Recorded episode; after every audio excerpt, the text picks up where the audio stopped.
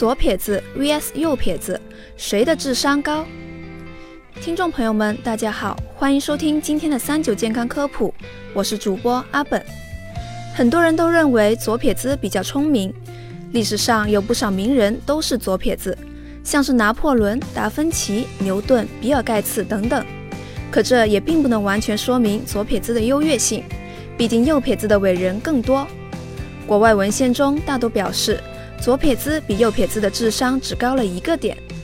但在另一项系统研究中发现，右撇子的智商高了一点点，所以左右撇子智商上的差距基本可以忽略不计。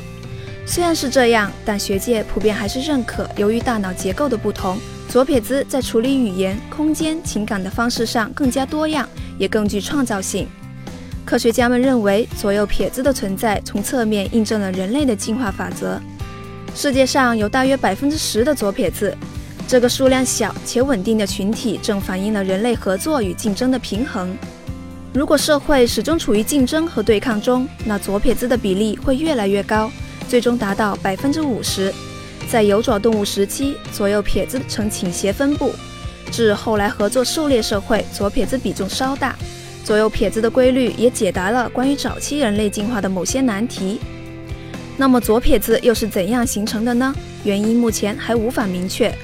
不过常见的理论都认为与遗传因素、激素和心理因素有关。据统计，如果父母都是右撇子，子女左撇子的概率低于百分之二十；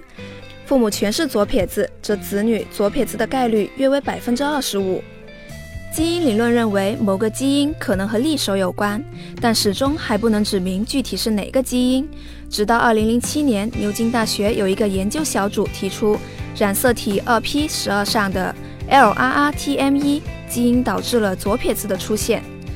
此外，也有研究认为左撇子的形成与脑损伤、孕期激素水平和出生风险因素有关。根本机制是这些因素以不同的方式影响了大脑两个半球的正常发展，使得右脑代替左脑成为优势半球，进而导致右脑支配左手成为左撇子。左撇子作为少数群体，确实存在诸多不便，而面对左撇子，家长经常持有两种相反的态度，